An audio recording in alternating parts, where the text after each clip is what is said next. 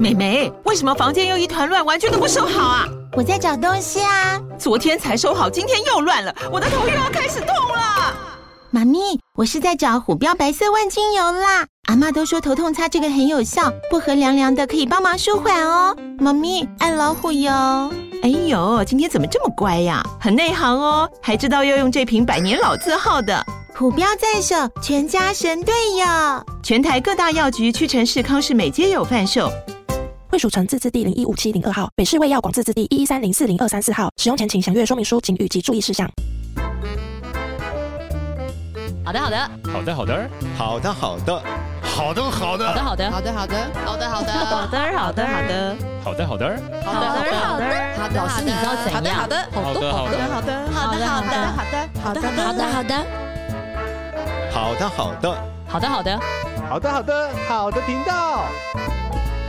Hello，大家好，我是 CPU，欢迎回到好的频道。好的，好的，我是曹婷老师。嗯，哇，老师，我们上次就是有讲说如何跟孩子有效的沟通，对，然后有说有说我们要讲一个下集，就是说、嗯、呃，在沟通的时候的。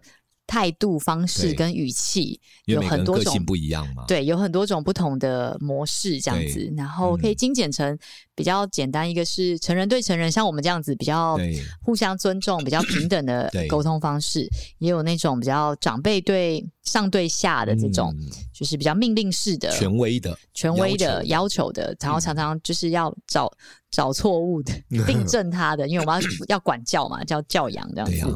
还有那种就是。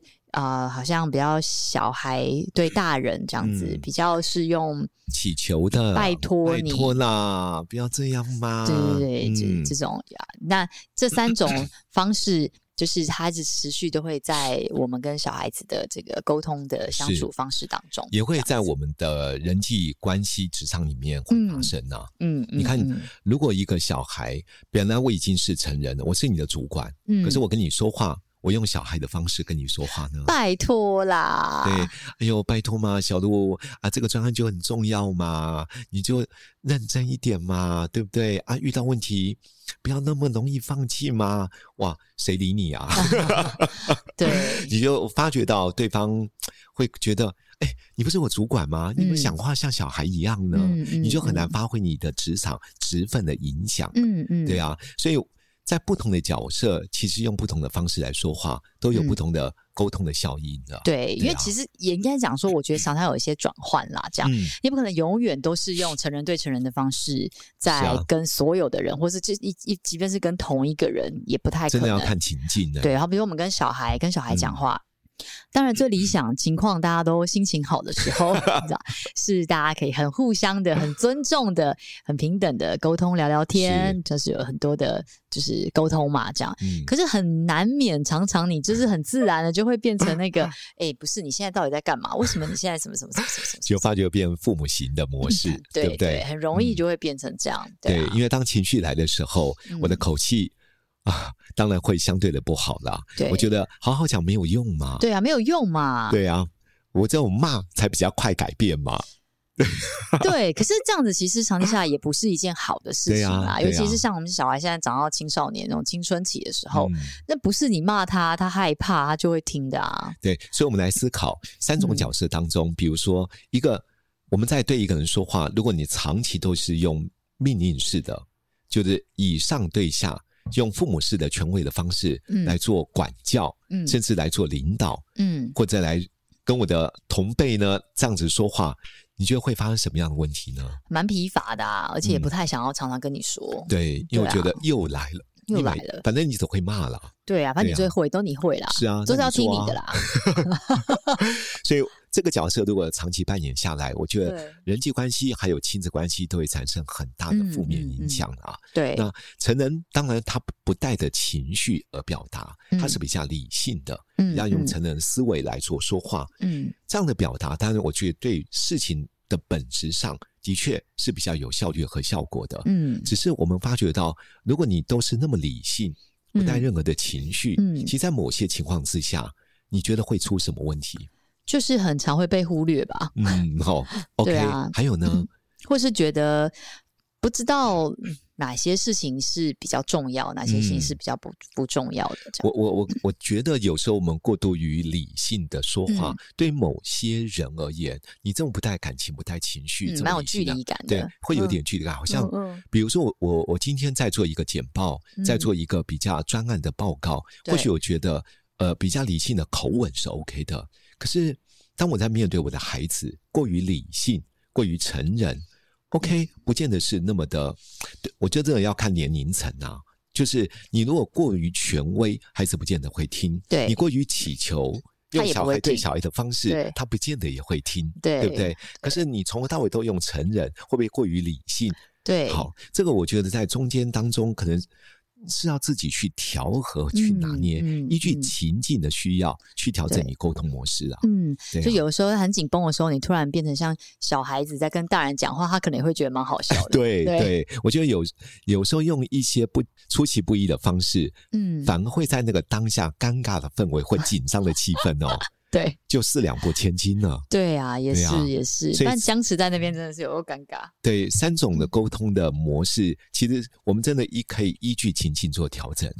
嗯、那如果我们用小孩的方式来说话，嗯、你就会发生什么样的问题呢？长期，你说长期呀、啊？对啊。就会不被重视啊！嗯，而且你就是祈求别人，嗯、就是拜托别人，你拜托别人做，别人要不要做？其实这个你常常把这个发球权跟决定权，就是放在别人的手上，这样子，嗯、你会感觉你这个人好像没什么自信，嗯，没什么自信，所以常常都是要拜托的这样子，嗯嗯，不确定的这样子。我我我经常在呃亲子教养里面看到有很多大人好像。过与不及都会出问题。什么叫过？嗯、过就是非常强烈的父母型的方式来对孩子的要求。嗯，嗯然后有一种父母哦，哇，拜托嘛，吃两口嘛，啊、拜托嘛，就改一下嘛，你就早点回来嘛。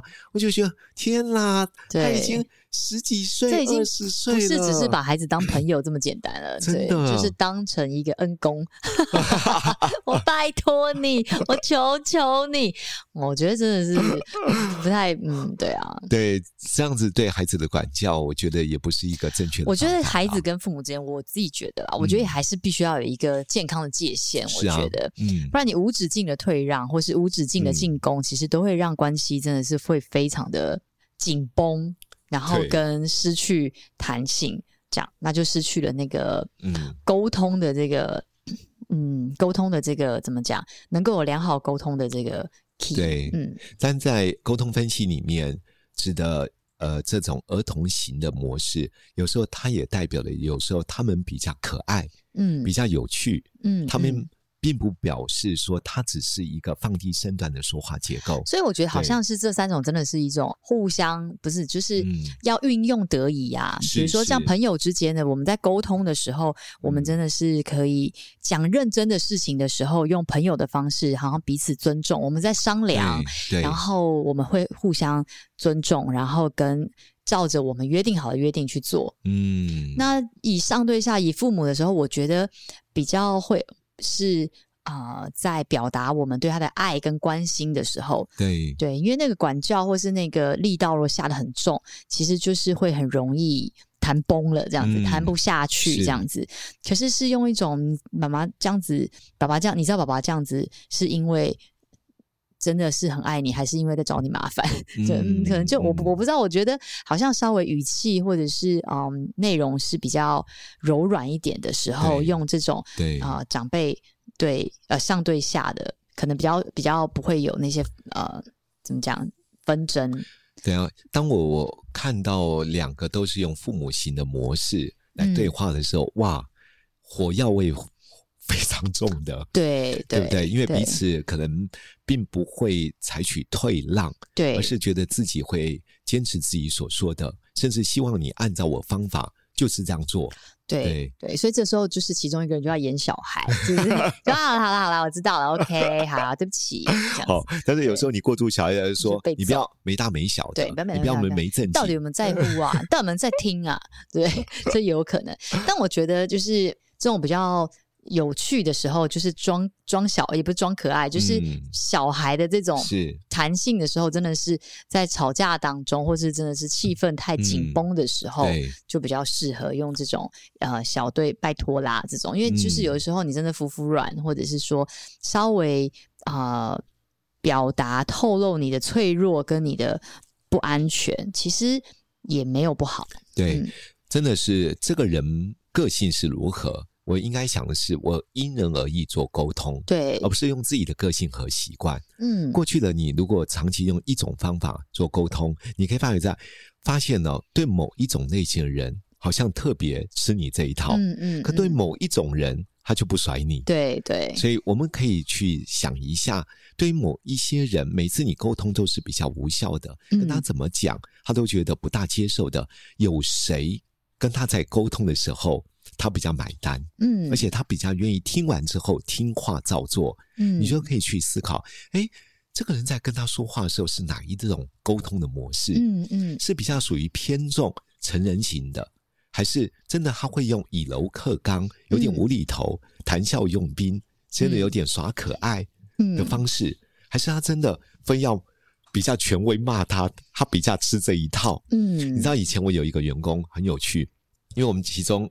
就是他的主管，他主管是比较严格的，比较凶的。然后我有一次跟他主管说：“你讲话哦，不要那么重。嗯，有时候你讲话这么重，对他而言，他可能听起来会很有压力。啊，老师，我跟你讲，不是，他真的很多事情他都大而化之。”而且很多事情细节他都忽略，好几次客人都已经打电话来说，你知道吗？他给我们的数字怎么样？怎么样？老师，他一定要骂，他不骂没有用。我说哦，是这样哦。我说嗯，我就叫他名字。我说那我也不能说我现在告诉你，你温柔跟他讲，他一定会改。嗯，那如果你觉得你这样子讲有用，那你先试一阵子。那很有趣哦。有一次我刚好跟。他这位部属一起出差嘛，嗯，就开车在路上，我就问他说：“哎，你跟主管相处好吗？”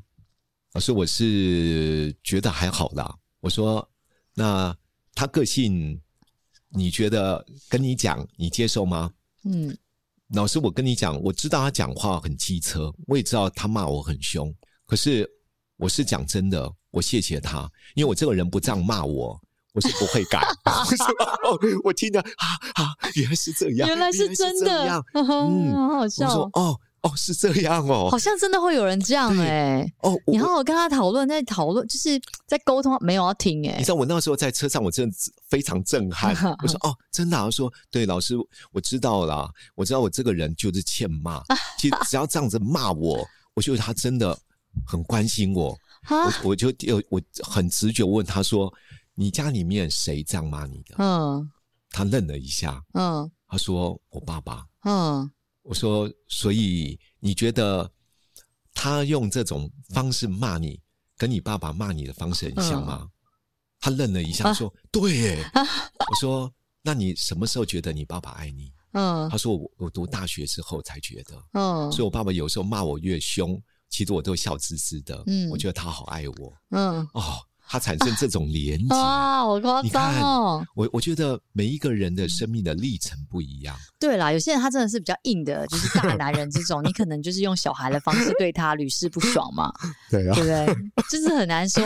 我觉得我自己是比较适合用啊、呃、朋友之间的这个互相沟通的，我很好商量。但你用小孩子跟我讲，我可能会觉得。有点啰嗦，嗯，那你如果用权威跟我讲，我真的没有要听哎，对，就是我，我觉得我个性是这样，我也比较偏重成人对成人的方式，可是我妈妈就不是哎，哦，我妈妈真的也是，就是比较服从权柄的这种个性，是，对，是，就是一样的事情在想你，就是为什么啊？这样，就是你真的你就会发现他就是。就是这样哎、欸，对啊，所以我为什么提说，有时候我们好像好好的说话，对啊，大多数人应该能够接受。可是确实我们在生活的经验中发现，有一种人真的不是我们用我们自己的逻辑或有有限的生命经历就觉得这个方法适用于所有人。他们的确会有例外。对，你就沟通的很用力，然后你一直讲，一直讲，一讲，他都没有要听。然后你就是真的是用一种上对下的方式在包装，就必须得要，哎，他突然就停了，好奇怪哦。因此，在这边当然也要跟各位听众呃特别留意一件事，我不是鼓励你 都要骂哦。对，我的意思是，如果你发现你对这个人的沟通模式，每次都用你习惯的方法，却长期无效。对，我觉得真的换一下，换一下方法嘛。我觉得对小孩来说，有的小孩其实也是真的个性，有些小孩就是你要用方法的这样子逗逗他的这样子，或者是有的方法你是跟他真的是像朋友一样啊，不能像朋友，就是。啊、呃，用沟通的，有点谈笑用兵啊。对，但有些小孩子真的是服从型的，真的也有这种。嗯、你跟他规定好，他就是照着做。对，你跟他弹性很大，他整个就很放飞，就是真的也有这种小孩。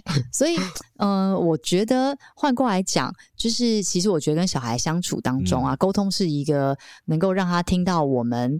啊、呃，想要让他听到的事情，我们也要听到他想要让我们知道的事情。对，对，但是除此之外，我觉得，嗯，那个爱的存款其实是更重要的事情，嗯、就是有一个信任的堆叠，然后有一个真的愿意花时间相处，这件事情才是重要。你看，如果你没有花时间相处，你就算再 会沟通，有什么用？对啊，就像我我刚刚说我那位同事一样，嗯、对不对？如果他知道他的主管真是为了他着想，真的是有。爱他，在乎他，关心他。我觉得，当他在骂的过程当中，他可以感受到他主管对他的那一份心，嗯，而不是听到的都是羞辱和责备的字眼。对对对对，对我真的觉得有时候沟通要达到好的效果，真的要因人而异啦，真的是因人而异。所以在这一集当中，我们要结束前，我们来祝福我们听众。那我就祝福，我就祝福每一个家里面的每一个。大人跟小孩都有非常畅通的这个沟通的管道，祝福每一个家长，祝福我自己，我们都可以啊、呃、游刃有余，可以谈笑用兵的运用，就是这些很啊、呃、沟通技巧，然后在一个有爱的环境，让孩子有安全感，愿意跟我们来好好的沟通。我也祝福各位听众，还有我自己，成为一个柔软有弹性的人，因为越有弹性，越有影响力。拜拜，拜拜。